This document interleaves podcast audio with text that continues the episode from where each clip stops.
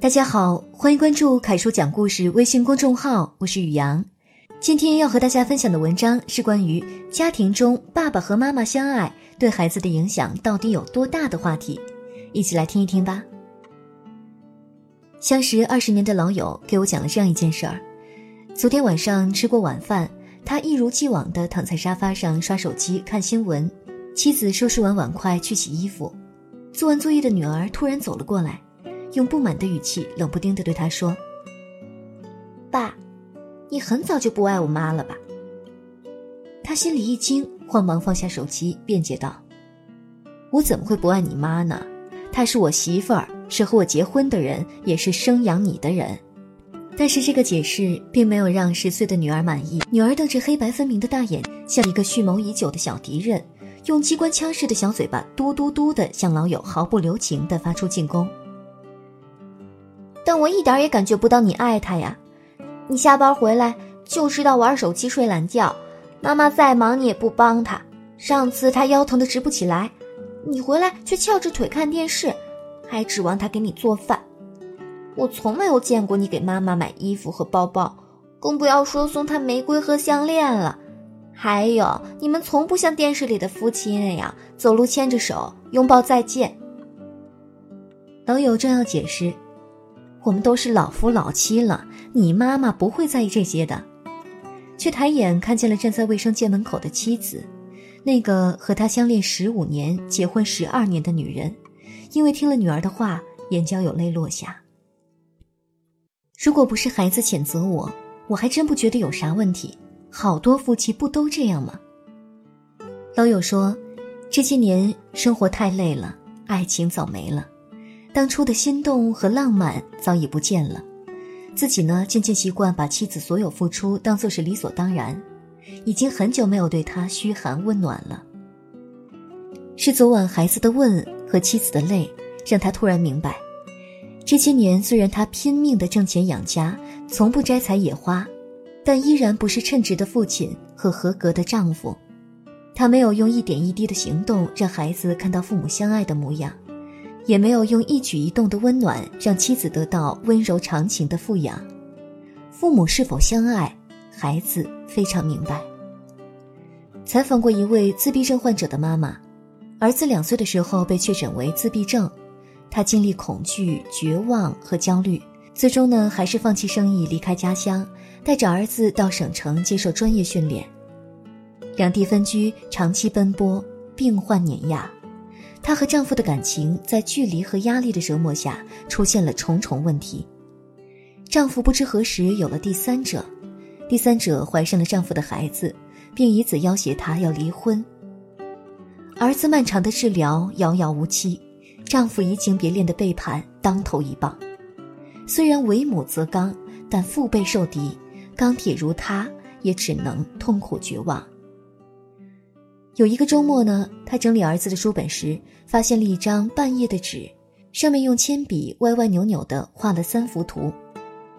第一幅是爸爸妈妈拉着一个小人儿，第二幅是爸爸背过身走开，妈妈独自拉着小人儿，第三幅是妈妈一个人，脸上的泪从眼角一直淌到脚面。他握着这半页的纸，跑到卫生间里，忍不住嚎啕大哭。他以为自己掩饰的足够好，不料自闭失语的儿子心里清清楚楚。五岁的他不仅完整的画下了父母感情的突变，而且准确的画出了妈妈压抑悲伤的眼泪。父母婚姻的质量，就是孩子眼中爱的最初模样。相恨相杀的父母，在孩子心中种下了恐惧和悲伤。让他穷尽一生也难以走出原生家庭的影响。相亲相爱的父母，在孩子心头撒下了安稳和阳光，让他拼尽全力也要找到自己心中那片芬芳。三年前，我负责的情感专栏上，以“我已亭亭，无忧亦无惧”刊登过一个女孩的故事。我记得她来信说：“我虽然二十八岁了，单身却不恐婚。”比我还不着急的是我的父母，从我十八岁的时候，他们就一直教育我，这个世界上有很多事儿可以不遂我心，但唯有结婚必须和相爱的人。他的父母是普通的小镇居民，穷小子出身的爸爸在镇上偶遇了长辫子的妈妈之后，就展开了爱情攻势。因为爸爸家兄弟太多，家底太薄，外公外婆一开始不同意这门亲事。为了出人头地，二十四岁的爸爸在高考恢复第二年考上了大学，顺利拿到了商品粮，如愿抱得美人归。虽然妈妈没有爸爸学问高，但爸爸对妈妈的宠爱却让他看见了爱情的模样。爸爸刚在城里上班的时候，每次回来都会给妈妈买礼物，从发卡、手绢到裙子、大衣。为了让妈妈免受妯娌间的气，爸爸二话不说，连夜把妈妈接到城里来，从此很少回去。妈妈爱吃绿豆糕，爸爸每月发工资之后的第一件事儿就是买一兜绿豆糕，这习惯保持到了现在。为了供养他和哥哥读书，妈妈后来开了间烟酒店，爸爸一下班就把妈妈从店里撵回来自己看店。当然，妈妈也很爱爸爸。妈妈至今谈起爸爸当年爬到树上捅开外公家的窗户给他扔情书的事儿，脸上还闪烁着少女般的羞涩。小时候不觉得父母这些爱情往事有什么，长大之后才觉得父母的相亲相爱就是对孩子最好的爱情教育。他这样说：“我与一部分读者保持长久联系，这位姑娘就是其中的一位。上周呢，三十一岁的她订了婚。”朋友圈里，他发了一张自己和爱人十指相扣的照片，配图为：“只要最后是你，晚一点儿也没关系。”真好，那个有机会看着父母相爱模样长大的姑娘，也会在婚姻中把爱人看得珍贵而重要，把生活过得安稳而美好吧。最好的爱的教育是父母相亲相爱，最好的家庭教育是父母不断成长。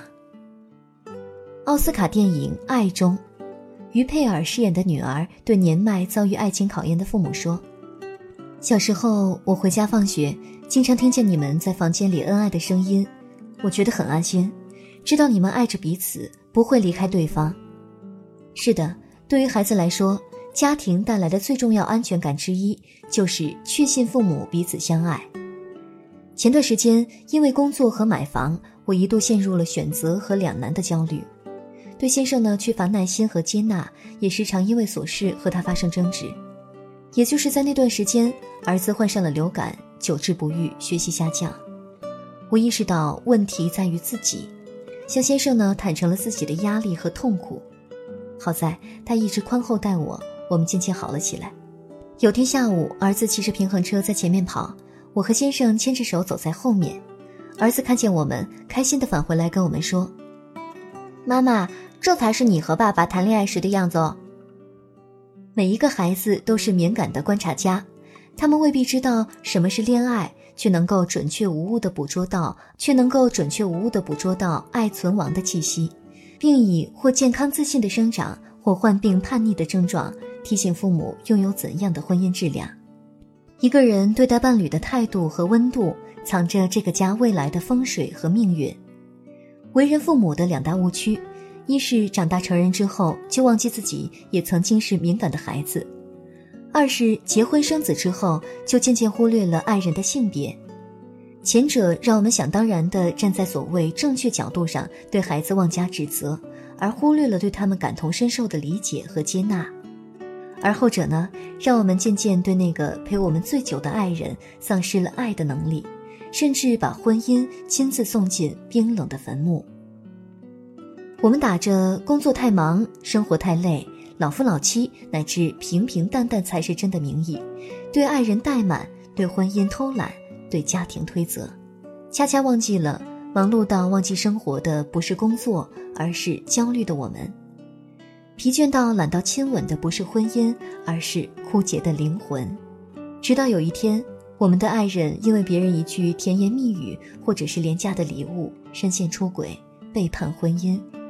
而我们的孩子在父母相爱相杀之中，变成问题儿童或者重蹈不幸的婚姻，我们才恍然大悟：相互消耗的父母不仅毁掉了彼此，还毁掉了孩子的一生和家庭的未来。最幸福的家是爸爸爱妈妈，妈妈爱着爸爸和我们。愿每一个孩子都有机会看到父母相爱的模样，愿每位父母都有修为，成为孩子爱的榜样。好了，今天的文章就为大家分享到这里。你的另一半做过哪些让你暖心的事情呢？来留言区里秀一秀恩爱吧！感谢关注凯叔讲故事微信公众号，更多精彩育儿文章，欢迎继续收听。